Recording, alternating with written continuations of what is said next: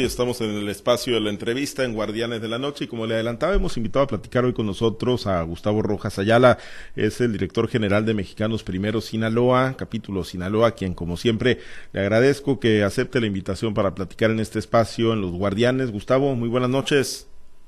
Muy buenas noches, gracias por esta invitación que con mucho gusto aceptamos para platicar en este espacio en el que afortunadamente se valora muchísimo la educación. Sí, efectivamente, ¿no? Siempre, pues preocupados y ocupados, ¿no? De las decisiones que, que se toman, algunas no necesariamente para, para bien o para mejorar, pero bueno, por eso siempre recurrimos a ti, a personas que, que son muy estudiosos de la materia, Gustavo, y bueno, pues yo sí abrir preguntándote, ¿no?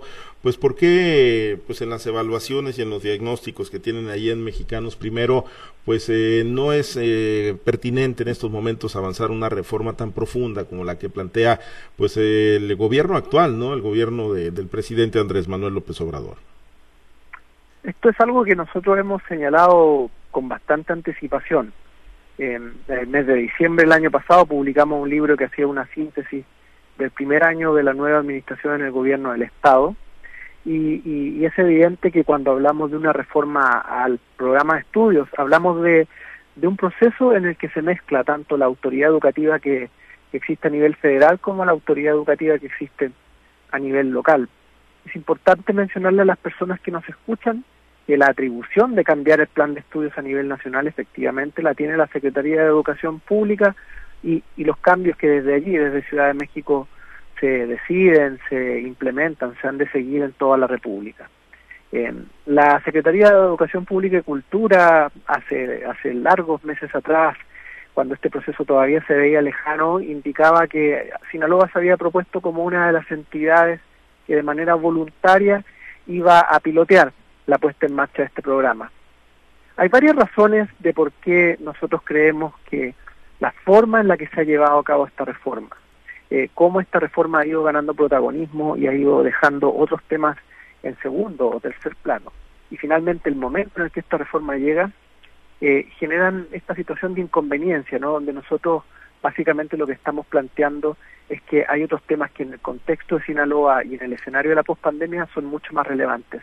Y solo para dejarlos introducidos y, poder eh, retomar la conversación y abrir el espacio para más preguntas, voy a decir tres cosas. ¿no? Primero, volver al tema de la pandemia, decir que después de prácticamente 18, 20 meses de tener las escuelas cerradas, es imposible pensar que no hay afectaciones en la trayectoria de aprendizaje, de desarrollo académico de los estudiantes en Sinaloa. Esto lamentablemente a la fecha no ha sido diagnosticado por las autoridades, no se ha presentado un diagnóstico que nos indique cuáles son las principales urgencias. Nosotros desde, desde los mecanismos que hemos y, y la investigación que nosotros hemos llevado a cabo, alguna contribución hemos intentado hacer en esta materia, pero la autoridad no lo ha hecho y en consecuencia no hay planes para poder recuperarnos de esos efectos. Lo segundo que diremos es que además en Sinaloa esto seguramente para toda la audiencia que nos escucha no será algo nuevo. Estamos con tremendos rezagos en el tema de la infraestructura y tampoco a la fecha hemos conocido de un plan que destine recursos y que destine prioridades a poner las escuelas en condiciones eh, suficientes, dignas, que no estén expuestas a que producto de situaciones climáticas o de falta de insumos claves como lo son la electricidad, niñas y niños no se queden sin acceso a, la escuela, que como sabemos es el lugar donde el derecho a aprender se garantiza. Y lo, lo tercero que vamos a decir es que muy lamentablemente este nuevo modelo eh, de estudio se, se, adelanta a partir de la llegada de los libros de texto, aún sin tener un, un nuevo programa de estudios oficialmente publicado en el diario oficial de la Federación, aún sin, aún cuando se había anunciado por parte de la propia Secretaría de Educación Pública que se iba a pilotear únicamente en los primeros grados de cada nivel eh, de educación básica, se toma la decisión de implementar libros de texto en todos los niveles eh, y esa falta de gradualidad y ese, esa, esa premura ante el inminente cierre del sexenio del gobierno federal nos parece tremendamente contraproducente porque seguramente va a hacer que mucha energía esté puesta en llevar a cabo ese proceso, en, eh, lograr eh, contar una historia de éxito respecto a una reforma que es la última que le va quedando al gobierno federal en el tintero, pero que sin embargo eh, obliga o seguramente obligará a destinar recursos en, en ese tema y no en estos otros temas que hemos considerado tan importantes y que durante tanto tiempo han permanecido postergados. ¿Qué traen, eh, Gustavo, los, los libros de texto de primaria y de secundaria para el ciclo 2023-2024, pues que han generado todo este movimiento, ¿no? Que ha buscado, pues incluso a través de amparos, a través, pues de la recopilación de firmas, ¿no? En esta plataforma change.org, que ha buscado frenar su distribución y su uso para el próximo ciclo escolar. Sí, ciertamente ha sido un proceso que no ha estado exento de polémica. Eh, hay que distinguir entre algunas críticas que nosotros consideramos que son más serias, más responsables, que provienen de expertas y expertos en el tema educativo, especialmente en el tema del desarrollo curricular y de toda la pedagogía y la didáctica asociada al currículum. Eh, y también ha habido críticas que obviamente han intentado hacer de, este, esta reforma un tema mucho más eh, de interés político, ¿no? Y, y, nosotros intentamos centrar nuestra atención obviamente muchísimo más en el tema técnico. Eh, es importante decirle a la gente que nos, que nos escucha que el derecho a aprender de las niñas y de los niños no tiene color político, no debiera tener color político. Debiera ser una prioridad de cualquier persona que decidiera, que decidiera que es un buen candidato o una buena candidata para asumir la presidencia. Pero evidentemente eh, es un terreno de disputa ideológica. Eh, lo que estamos viendo en los libros de texto es un reflejo de lo que se ha visto en lo que se ha llamado la nueva escuela mexicana. Eh, nueva escuela mexicana que es el nombre con el que se bautiza el intento de transformar profundamente la función social de la escuela, mirando las propuestas curriculares que hasta el momento aún no han sido declaradas como, como ya las, las propuestas y los currículums oficiales, es posible darse cuenta de que hay un giro eh, que deja muchas cosas atrás y que las reemplaza por otras cosas nuevas. Yo estoy hablando de los programas, no de los libros de texto todavía. En estos programas de estudio lo que uno veía era, por ejemplo, ¿no? que la escuela ya no es un lugar donde los estudiantes van a aprender para tener una trayectoria individual de desarrollo que el día de mañana les permita acceder a movilidad social, sino que es un espacio comunitario en el cual docentes y estudiantes trabajan colaborativamente para resolver problemas de la comunidad. Eh, o por ejemplo, ya no se trata, ya no se mira a la enseñanza y al aprendizaje como un proceso que eh, donde es importante respetar las diferencias entre disciplinas, sino más bien lo que se plantea es la integración de estas disciplinas en proyectos de aprendizaje multidisciplinarios vinculados a estas problemáticas o a estos desafíos de la comunidad. Estas diferencias, evidentemente, tienen una lectura política, pero también tienen una lectura educativa. Y nosotros creemos que eh, si uno mira a las aspiraciones y a la filosofía educativa que hay detrás, la aspiración de construir un modelo educativo que le haga más sentido a los niños, que se relacione más con su contexto, también que le permita a los docentes adaptar la enseñanza a lo que ellos saben que es necesario para los niños de su comunidad y no para un estudiante imaginario que no existe. Todas esas cosas son elementos que nosotros valoramos positivamente de ese, de ese cambio curricular. Sin embargo, es tanta la profundidad del cambio en los paradigmas eh, que lo que nosotros estimamos como insuficiente ha sido el proceso de implementación de estos cambios. Si tenemos en la audiencia maestras, maestros o inclusive directivos o, personas que están en la estructura del liderazgo intermedio de la Secretaría, supervisores, jefes de sector, ATP, ellos saben muy bien que lo que pasa en las escuelas y en la sala de clase depende muchísimo de las cosas en las que los docentes creen, de las herramientas que ellos consideran son herramientas valiosas para trabajar. Y sobre todo depende mucho de cuáles son los propósitos y las aspiraciones de aprendizaje que ellos guardan para sus estudiantes. Transformar eso no se da de la noche a la mañana. Cambiar prácticas pedagógicas profundamente arraigadas no ocurre del día a la noche. Y es un proceso que gradualmente requiere mucho trabajo, mucho acompañamiento y ahí lamentablemente vemos una gran deuda todo este programa se traspasa a unos libros de texto que van a ser un recurso más.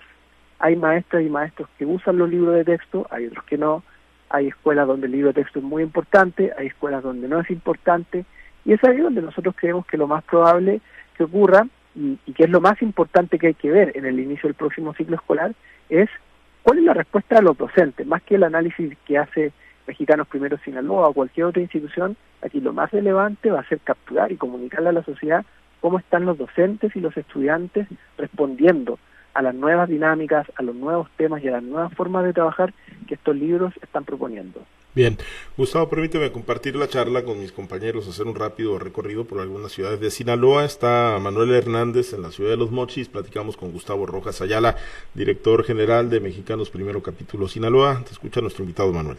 Muchas gracias, eh, Pablo César. Gustavo, qué gusto saludarte, ¿cómo estás?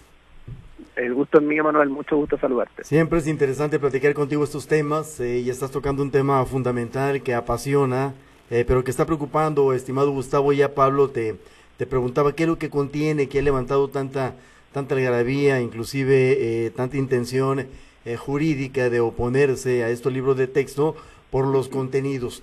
¿Qué implicarían, Gustavo, de, darse esa, esa condición, de, de repartirlos eh, de esa manera, de obligar a de aplicarlos de esa manera en, la, en los planteles educativos de primaria de 1 a 6 años? ¿Qué implicaría para nuestros niños esto, Gustavo? implica, yo, yo, señalaba un poco ya parte de esta respuesta cuando me refería al programa, porque los libros que hay son muy parecidos a ese programa que si bien es cierto no es oficial, ya ha sido largamente analizado mediante las filtraciones que, que han, ido, han ido ocurriendo en el último año. Y, y, y, y los principales cambios, por ejemplo, son los que ya, ya muchas de las personas conocen, no se, no se trabajará con libros de texto por asignatura, por ejemplo, ¿no? Se trabajará con libros de texto que tienen que ver algunos con el tema del lenguaje, otros con el tema de los saberes de la comunidad, y, tres libros que tienen que ver con proyectos que son proyectos de aula, proyectos de escuela y proyectos de comunidad. Estos, estos libros están llenos de, actividades y de compendios de, pequeñas lecciones que se vinculan a un proyecto en particular y en ese proyecto en particular se aprenden cuestiones de distintas asignaturas. Ese es un cambio súper, eh, yo diría que el cambio probablemente más visible que se va a experimentar. En, este sentido, si uno analiza cuáles son los principales posicionamientos que vienen, sobre todo aquí me voy a detener en, el análisis que se realiza desde la academia, no me voy a detener en el análisis que se realiza, por ejemplo, desde los grupos eh, de sociedad civil que han interpuesto acciones jurídicas contra estos libros de texto. Porque me parece que lo más responsable es ir con una crítica eh, que vaya al aspecto técnico en estos momentos. y, en el aspecto técnico, una de las críticas que, que, me ha parecido más contundente es la del inadecuado desarrollo de las matemáticas en estos nuevos libros de texto, sobre todo en el nivel de primaria. Allí hay una cuestión que es cuantitativa eh, hay una cuestión que tiene que ver con que lisa y llanamente va a venir menos contenido, va a venir menos, eh, menos información y menos actividades de matemática en los grados de primaria, eh, comparado con la realidad actual, con los libros actuales, que matemática tiene su propio libro, ¿no? Y al, y al tener su propio libro está lleno de información, de actividades y de contenido, eso va a cambiar con los próximos libros de texto. Ese ejemplo es, yo diría, uno de los más concretos eh, eh, en este cambio eh, tan importante que se está dando en materia educativa. Y, evidentemente hay otros más, ¿no? Que, que, también hacen mucho sentido, pero yo diría que el de las matemáticas por lejos es el que va a ser más rápidamente perceptible. Oye, Gustavo, en el entorno mundial, los avances tecnológicos, la rapidez, con que va la vida, con que va el desarrollo tecnológico, eh, los muchachos, los jóvenes, ya miran de otra manera el mundo, ya quieren las cosas rápido, ya quieren del cash aquí eh, y de inmediato con los medios eh, que sea. La escuela mexicana, ¿para qué nos está preparando, Gustavo? tomando en cuenta el entorno mundial en este momento, hay países de avanzada, países que a sus jóvenes los están preparando en las nuevas tecnologías, en lo que se viene, en la llamada inteligencia artificial. México, ¿cómo está en ese sentido, Gustavo? Es una gran pregunta. Eh, cuando hablamos de educación, una de las formas de mirar si lo estamos haciendo bien suele ser compararnos con los demás. Hay una comparación que creo que es más importante que la con la que debiéramos partir siempre, que es la de compararnos con nosotros mismos.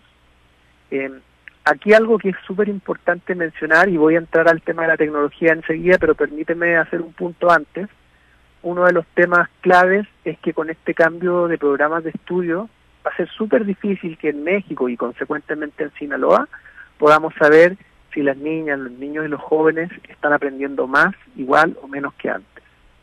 Em, este profundo cambio que deja atrás asignaturas y las agrupa en, en áreas del saber que son multidisciplinares, el hecho de dejar atrás en la organización de este currículum los grados anuales y hablar de fases multianuales, todo eso va a tener implicaciones muy profundas que van a hacer que se pierda la posibilidad de comparar con las últimas pruebas que tuvimos a nivel estatal y a nivel nacional para saber cómo venía el aprendizaje de todos los estudiantes, que eran las pruebas planeadas. Entonces, a nivel internacional, eh, también hay instrumentos que se aplican y a finales de año México va a recibir eh, muy probablemente los resultados de la aplicación de la prueba PISA, que se aplica cada tres años, se aplazó un poquito por la pandemia, las últimas fueron en el 2018, perdón, y, y a finales de año se va a conocer el resultado de la aplicación del año pasado. Y ahí me da la impresión de que nosotros vamos a tener un remesón fuerte en el país y, que vamos a poder comparar eh, con los demás qué tanta distancia hay. Ahora, esta prueba no mide la distancia que puede haber en el aprendizaje de los estudiantes en México versus el aprendizaje em, del resto del mundo en el tema de la tecnología. Este es un tema muy reciente, hay aplicaciones que recién entre el año pasado y este año han hecho su aparición, como ChatGPT y el tema de la inteligencia artificial, pero evidentemente lo que vemos es que hay países que han reaccionado más rápido. Si uno mira países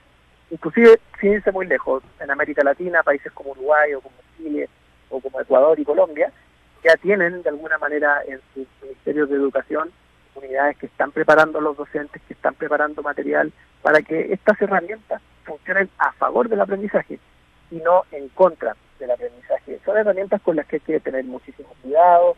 Se ha hablado por una parte de que esta herramienta eh, facilitaría muchos de los trabajos que tradicionalmente se da a los estudiantes, que incitarían al plagio, pero también se ha hablado de que estas herramientas podrían darle a estudiantes y docentes la posibilidad de vivir una educación mucho más emocionante, mucho más innovadora, pero para eso tiene que haber liderazgo y para eso tiene que haber oportunidades de formación que tristemente aquí en México no hemos visto el tema ni en la agenda educativa a nivel local ni a nivel federal ha estado presente eh, y evidentemente eso va a ir generando eh, profundas diferencias porque tú sabes que la uno de cada diez estudiantes en México estudia en una escuela privada, yo no tengo duda de que las escuelas privadas ya están hablando de esto, por lo tanto vamos a ver que muy probablemente con esta nueva capa digital que se construye alrededor de las escuelas se, profunda, se profundizarán las diferencias a nivel interno, pero también a nivel internacional.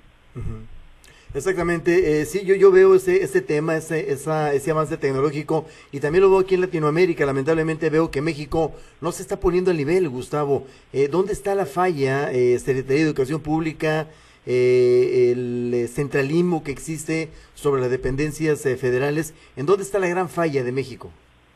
Mira, la, precisamente la conversación sobre los libros de texto gratuitos nos permite abordar esa pregunta, porque los libros de texto gratuitos son una gran eh, innovación, un, gran logro del sistema educativo mexicano de 50 años atrás, de 50 años atrás.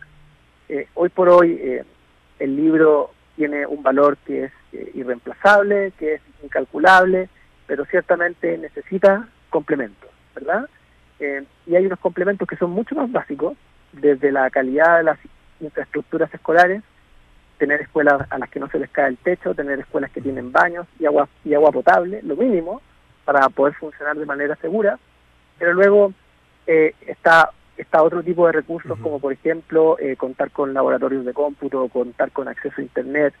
Y me parece que eh, el poco interés en, en, en el tema de la tecnología en educación, el poco interés eh, en el tema de las nuevas tecnologías, como el tema de la inteligencia artificial, eh, va de la mano de una carencia estructural de, de, infraestructura, de una carencia estructural de recursos, y que la discusión hoy esté puesta en los libros de texto gratuitos, habla mucho de que en este sentido el sistema educativo mexicano se ha quedado anquilosado. Los libros de texto son valiosos porque llegan donde llegan a lugares donde probablemente no llega ningún otro apoyo. Y, y, y, ese sentido tienen todavía muchísimo valor, pero esta situación obviamente no se puede analizar si es que no analizamos las grandes deudas, las grandes brechas que existe eh, en la educación pública en México, donde todas las personas que no estén en un contexto urbano de una ciudad grande muy probablemente van a estar expuestas a grandes carencias en este sentido. Perfecto, hay muchas cosas que preguntar, está muy interesante el tema, mi querido Gustavo, pero también mis compañeros tienen algunos cuestionamientos. En WhatsApp está Diana Bon, y yo te invito a WhatsApp, ahí está Diana Bon, eh, yo me quedaría con una gran duda, el uso político de los sindicatos magisteriales, pero Diana tiene otras preguntas. Y vamos a WhatsApp, mi querido Gustavo, gracias. Gracias, Manuel. Buenas noches, un gusto saludarlo. Igualmente, muy buenas noches. Preguntarle, eh, en el caso de, de, regresando un poco al tema de la llegada de los libros, ¿hay algo que hacer para evitar que lleguen o ya prácticamente con esta petición que están haciendo grupos de maestros, con la intención y la idea que trae ya fija el gobierno federal de, de esta nueva escuela mexicana, pues es prácticamente inminente? Mire, yo tengo la impresión de que el proceso de entrega de libros está bastante avanzado en el país. No todos los libros están terminados, hay uh -huh. muchos procesos muchos libros que están en proceso de ser eh, fabricados pero eh, y distribuidos, pero el proceso está bastante avanzado. Nosotros no tenemos información de que hayan llegado aún a, bodegas, almacenes eh, en el estado de Sinaloa, pero permítame, permítame manifestar a nombre de nuestra institución una posición que hoy por hoy prefiere no manifestarse a favor de esta petición de que los libros no lleguen. Eh, la verdad es que nosotros creemos que la principal eh, cuestión que habrá que estudiar durante el ciclo escolar 2023-2024 va a ser cómo va a ser la forma en la que estos libros van a ser recibidos por las comunidades escolares, especialmente por los docentes. Se ha dicho mucho que este es un proceso en el que los docentes han participado. Aquí en Sinaloa se dieron foros de discusión respecto a la nueva escuela mexicana y al nuevo programa de estudios eh, es muy probable que en, en, en nuestra audiencia haya, pers haya personas que han participado de esos espacios. Ha habido críticas a estos espacios, se ha manifestado que han sido espacios a modo, como se dice aquí en Sinaloa, uh -huh. donde no ha podido existir una verdadera participación, donde eh, las miradas eran todas a favor y sin miradas eh, que plantearan una perspectiva crítica sobre el proceso. Pero independiente de esto, nosotros creemos que sería un despropósito para el derecho a la educación de niñas, niños y jóvenes eh, evitar la llegada de estos recursos, número uno. Y número dos, eh, al, la, la, la, lo importante que va a ser conocer desde las voces de los docentes si estos libros hacen sentido o no. No tenemos que olvidarnos de que maestras y maestros en general, con toda su experiencia acumulada en los años de servicio, son los principales expertos a la hora de saber discriminar el valor educativo de un recurso. ¿ya? Eh, ellos tienen que hacer una planificación, ellos tienen que decidir los materiales van a usar en esa planificación. Y estos libros de texto no hacen sentido para la mirada que ellos tienen uh -huh. en el aprendizaje, no lo van a usar. Si sí tienen sentido, los van a usar. Y lo que nosotros queremos conocer es, en este sentido del magisterio, cuál va a ser la inclinación que va a ir tomando. Eh, ciertamente hay cuestiones que, eh, que uno podría que uno podría anticipar. En general, en las reformas curriculares en México, rara vez lo, lo, los materiales son eh, usados universalmente. Eh, si uno mira, por ejemplo, áreas áreas de, de, aprendizaje como las artes, ¿no? Uno ve que todavía hay maestras y maestros trabajando con el currículum del año 2012, con currículum más antiguos, porque son los que en su momento les hicieron sentido les permiten trabajar eh, efectivamente en, en, esta tarea de lograr aprendizaje en sus estudiantes.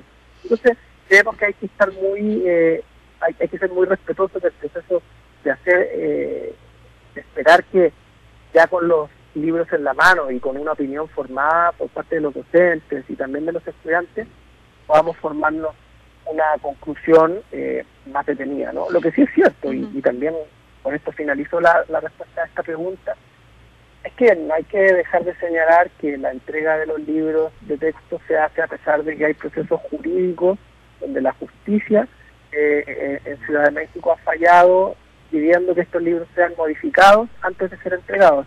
Eso es lo que nos ha hecho y evidentemente allí hay que tener, eh, digamos, toda la, la, claridad del mundo. ¿no? Estos libros sí fueron sujetos de procesos de justicia donde se solicitó a la autoridad educativa a nivel federal que se revisaran, que se volvieran a, producir a partir de, una serie de críticas y de fallos en el proceso de producción de estos. Eh, y sin embargo han sido distribuidos de, de igual manera eso es importante aclarárselo a la gente que nos escucha, pero desde Mexicanos primero lo que haremos es esperar que los libros lleguen a las comunidades escolares para poder emitir una opinión, no solo de los libros en sí, sino de cómo los libros realmente están permitiendo a las personas en las escuelas hacer su trabajo. Entonces, prácticamente los estudiantes, este 2023-2024, este ciclo escolar que, va a iniciar el próximo mes, van a ser un conejillo de indias. Prácticamente. esa, esa, esa, esa forma de referirse al asunto, yo diría que, es un poco desafortunada. Eh, cuando hay cambios de esta envergadura, siempre hay una etapa eh, donde uno lo que ve es una marcha blanca, ¿no? una, una puesta en marcha donde se ajustan cosas. Y precisamente por eso nosotros valorábamos y mirábamos con muy buenos ojos que este proceso curricular fuera implementado gradualmente. Si uno mira comunicación de la Secretaría de Educación Pública a nivel federal, este era un proceso que iba a llevar años. Cada año se iban a ir agregando nuevos nuevos grados, este, este año se iba a partir los grados iniciales, sucesivamente hasta llegar al año 2029 se iba a terminar de implementar en todos los grados este nuevo programa, pero por decisiones que nosotros, y, por razones que ignoramos completamente, de pronto nos encontramos con la situación de que los libros de texto iban a ser implementados en todos los grados. En este sentido, yo podría decir, bueno, efectivamente, no, no va a haber una experimentación de tipo piloto, no va a haber una, una oportunidad de ajustar eh, estos libros antes de eh, empezar a usarlos. Pero yo, me, yo no me quedaría con la palabra de que son colegillos de indias porque entre los libros y los estudiantes están los docentes. Y yo estoy seguro que los docentes de Sinaloa no van a permitir que sus estudiantes sean conejillos de indias. Los docentes son personas de vocación, que tienen una profesión y que dentro del ejercicio de su profesión sabrán discriminar si es que los libros no van a alimentar positivamente el proceso educativo de sus estudiantes y actuarán en consecuencia. Entonces no es tan, no es tan eh, mala la llegada de los libros o tan, tan fuerte en sí, sino que como están de por medio los maestros, eh, de esta manera van a buscar la forma de, adecuarlo a los estudiantes. Claro, yo, yo solo podría decirle si la llegada de los libros en Sinaloa ha sido buena o mala después de estudiar cómo está haciendo su uso en el inicio del próximo ciclo escolar. Así es. Muy bien, pues por mi parte es todo. Muchísimas gracias. En la región del Ébora está Carlos Iván esperándolo todavía. Gracias. Gracias. Buenas noches. Carlos, adelante. Muchas gracias, Diana. Gustavo, buenas noches. Te saluda Carlos Orduño. ¿Qué tal, Carlos? Buenas noches. Gustavo, esto, estos vaivenes de la educación básica, ¿cómo afectan al futuro y cómo afectan a la educación media superior y superior de, de, de la población? ¿Cómo lo ven ustedes desde su experiencia? La falta de continuidad ha sido un problema educativo histórico en el país. La falta de continuidad en reformas que se inician en un sexenio y se mueren dentro y se mueren en el sexenio anterior no ayuda a que la calidad y la justicia educativa en el país mejore. México es un país que, como muchos en el mundo, tiene lamentablemente una educación para ricos y una educación para pobres. Esto significa que mientras menores condiciones socioeconómicas hay en los hogares, mientras más disminuida es la infraestructura de las escuelas, peores son los resultados de los instrumentos que se usan para medir si los niños están aprendiendo o no. Y por el contrario, mientras mejores son las condiciones, mayores y más altos son los resultados. Si uno pone la mirada a nivel internacional, Carlos, resulta que en, en pruebas como PISA, de la que a fin de año, como decía, vamos a conocer nuevos resultados, aún los estudiantes más aventajados en México no logran los niveles de aprendizaje que logran los estudiantes de menor rendimiento en países como Inglaterra, Singapur em, y tantos otros. ¿Esto qué quiere decir? Que lamentablemente tenemos desde hace mucho tiempo una gran deuda en términos de, de construir, de ofrecer un sistema educativo que brinde a los niños el derecho no solo a oír una escuela, sino a aprender en esa escuela. Eh, por lo tanto, la principal consecuencia de esta serie, de, esta, tan, de esta tan alta frecuencia de cambios y de querer reinventar las cosas sexenio tras sexenio, es que las políticas, al no tener continuidad, no logran generar efectos positivos en el aprendizaje de los estudiantes. Y, como consecuencia, eh, al no servir para un aprendizaje significativo, la escuela deja de tener valor. Y es lo que está detrás del gran problema de abandono escolar que todavía se, se padece en el nivel de media superior, que, nunca ha estado eh, significa, nunca ha bajado significativamente, se mantiene siempre en ese 10%, que implica que, que cuando 100 niños parten la escuela, ¿cierto? Con, con, con tres años, cuando se gradúan de la preparatoria, ese grupo está notablemente disminuido, ¿verdad? Eh, entonces, este, esta vinculación entre la falta de capacidad de generar aprendizaje hace que la escuela pierda valor y en un contexto como Sinaloa, donde además sabemos que hay caminos, lamentablemente no son caminos rectos de vida, genera una alternativa que lamentablemente compite con la escuela como una opción en la que los estudiantes en algún momento llegan a por la que llegan a optar y, evidentemente eso tiene consecuencias aún más aún más nocivas para cada uno de ellos ¿no? ¿Cómo pueden los estados este, hacer la diferencia? Sobre todo porque, bueno, es un sistema nacional. Desde los estados, eh, ¿cómo en este caso Sinaloa podría hacer la diferencia y este, pues dar el siguiente paso o poder este, sobresalir al respecto de lo que se genera o de cómo viene en, este caso el, el proyecto a nivel nacional? Es una muy buena pregunta, porque en México se supone que la educación está descentralizada. Para explicarlo en simple para la gente en el lugar. Eh, se supone que la, la que manda es la Secretaría del Estado, pero realmente la que manda es la Secretaría a nivel federal. Yo decía hace un ratito, la que pone los programas de estudio es la Secretaría a nivel federal. Y desde donde viene la mayor parte del financiamiento que se usa en los estados es, la, es de la federación. Ese control de presupuesto, evidentemente, es una forma importante de control, que muchas veces aleja a las autoridades educativas locales de la, de la decisión de tomar eh, acciones muy distintas a lo que a nivel federal se esté marcando. Eh, ahora, déjame ponerte un par de ejemplos. Eh, en la pandemia, la decisión de abrir o cerrar las escuelas, cuando la CEPA a nivel federal en diciembre del 2020 anuncia que voluntariamente las escuelas que quieran reabrir pueden hacerlo, aquí en Sinaloa tuvimos eh, en su momento la posibilidad de ponernos a la vanguardia siendo de los primeros estados en regresar a la educación presencial de una forma gradual eh, a través de los centros comunitarios de aprendizaje. Mí me hicieron otros estados como Jalisco.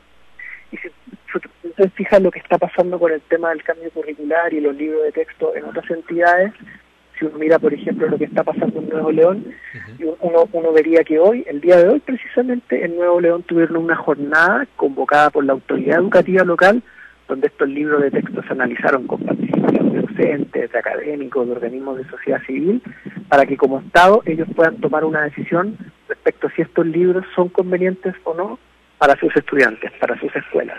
Por lo tanto, hay un espacio para que las autoridades educativas locales puedan tener una agenda educativa propia, pero ¿qué necesitan para eso? Necesitan liderazgo, necesitan tener buena información sobre sus sistemas educativos y necesitan tener políticas educativas diseñadas para las características y las necesidades específicas de su contexto que esta evidencia esté mostrando y eso en Sinaloa lamentablemente no lo tenemos. Y además, eh, si pues todavía se tiene el, mismo partido gobernando es más difícil. Digo, este Nuevo León pues es un partido diferente, hay decisiones que pues incluso se pueden debatir, ¿no? Entre partidos de, entre gobiernos de diferentes partidos, pero cuando es el mismo partido es muy, es más difícil, Gustavo.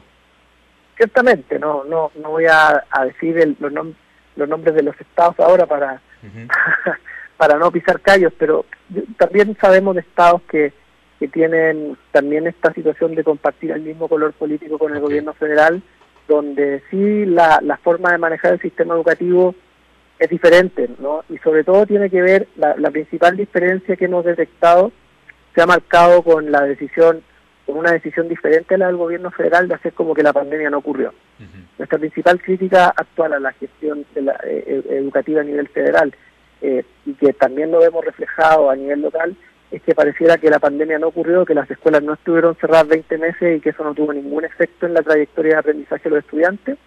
tenemos evidencia para saber que eso no fue así y, nuestra principal crítica y, donde estaría la principal esperanza de que las cosas cambiaran sería de una vez por todas ponernos a realmente diagnosticar en serio es lo que está pasando, porque aquí nuevamente voy a apelar a los docentes que nos estén escuchando, no nos dejarán mentir. Cuando se retomó la clase presencial por primera vez, encontramos estudiantes profundamente afectados en lo socioemocional y muy rezagados en lo académico. Y esas dificultades ellos tienen que seguirlas enfrentando diariamente, echando ganas a su vocación y a su proactividad y a su creatividad, pero sin un adecuado acompañamiento por parte de una autoridad educativa que, como dije hace un rato, ni a nivel federal ni a nivel local, ha reconocido que esta pandemia fue un golpe duro y que, y que va a tardar mucho tiempo en, en realmente salir a la luz todos los efectos que esto tiene y va a tener. Hay una pregunta del auditorio, un maestro que se comunica, Gustavo, y nos dice que si es verdad que hay un amparo para la aplicación de los nuevos planes y programas educativos y, y cómo esto podría influir en el nuevo ciclo. Sí, hay múltiples amparos. Yo leí hace un tiempo en una nota que hay cerca de 20 amparos de distintos organismos que avanzan a distintos ritmos. Eh, un amparo efectivamente, digamos, finalizó en un, en un veredicto favorable a quienes lo impusieron. Eh, no recuerdo ahora el nombre de la organización, pero era un, un era este veredicto del que yo hablaba hace unos instantes que le pedía a la Secretaría de Educación Pública no distribuir los libros antes de revisarlos y modificarlos de acuerdo a las críticas que se le hacían en este amparo. Eran básicamente críticas procedimentales, la falta de mecanismos de consulta, la falta de apego a un programa de estudios oficialmente reconocido, etcétera. Eh, desde Mexicanos Primero nosotros no tenemos procesos de amparo asociados a los libros eh, de texto gratuito. Nosotros donde sí tenemos amparos es contra la ominosa desaparición del programa de escuelas de tiempo completo, que lamentablemente, aunque las autoridades no lo quieran reconocer, ha desaparecido por completo. Pero respecto al tema de libros de texto gratuito, no, no hemos impuesto eh, acciones jurídicas. Muy bien, pues muchas gracias Gustavo, te agradezco mucho la oportunidad de platicar. Vamos a regresar con Pablo César Espinosa. Buenas noches. Buenas noches. Muchas gracias. Gracias, Carlos. Y agradecerte, Gustavo, que, bueno, pues hayas accedido a platicar con nosotros sobre este y estos eh, temas muy, muy interesantes, ¿no? Que tienen que ver con, con la educación, siempre pues partiendo, ¿no? Desde diagnósticos, análisis, revisiones muy, muy serias que hacen ustedes ahí en la agrupación Mexicanos Primero Sinaloa. Gustavo, pues algo, algo que desees agregar antes de concluir. Mira, primero dejar, dejar, dejarme autoinvitado para volver a conversar con ustedes eh, eh, en el inicio del próximo ciclo escolar, ya que tengamos la posibilidad de analizar con, con, con real evidencia cómo está siendo la respuesta que aquí en Sinaloa se está viendo para estos nuevos libros de texto gratuito. Y en segunda instancia, dejarlo a ustedes cordialmente invitados, a la audiencia, a las personas que estén en la ciudad de Culiacán, a asistir el día de mañana a las 6 de la tarde a un evento que tendremos en el, en el Teatro Mía, en el modular Inés, eh, eh, se me fue el nombre ahora, a, Redondo, eh, donde estaremos eh, celebrando y, y, reconociendo a docentes, directivos y familias en el Estado por prácticas educativas innovadoras que han llevado a cabo. Esta es la premiación del certamen Premio AEI, que Mexicanos Primero inició en 2019, que por la pandemia se puso en pausa y que este año lo estamos retomando, vamos a, contar con la presencia de una audiencia muy bonita, colegas docentes, supervisores, estudiantes de las escuelas donde eh, de donde surgen las prácticas que son, son ganadoras. Y va a ser un evento muy emotivo, con entrada liberada totalmente, así que las personas que estén en Culiacán y quieran ir a un evento muy bonito que nos dé esperanza sobre las cosas buenas que se están haciendo en educación en Sinaloa, que nos, que nos acompañen mañana a las 6 de la tarde en el Teatro Mía aquí en Culiacán. Muy bien, 6 de la tarde, mañana 27 de julio. Mañana es la ceremonia de premiación a las prácticas innovadoras en la comunidad educativa. Gracias, Gustavo, y estamos pendientes, por supuesto, de este evento y dejamos abierta, desde luego, la, la invitación ¿no? para platicar una vez que estemos ya con el eh, arranque del ciclo escolar 2023-2024. Gracias, Gustavo. Muchas gracias a ustedes, buenas noches. Gracias, Gustavo Rojas Ayala, eh, director general de Mexicanos Primero, capítulo Sinaloa.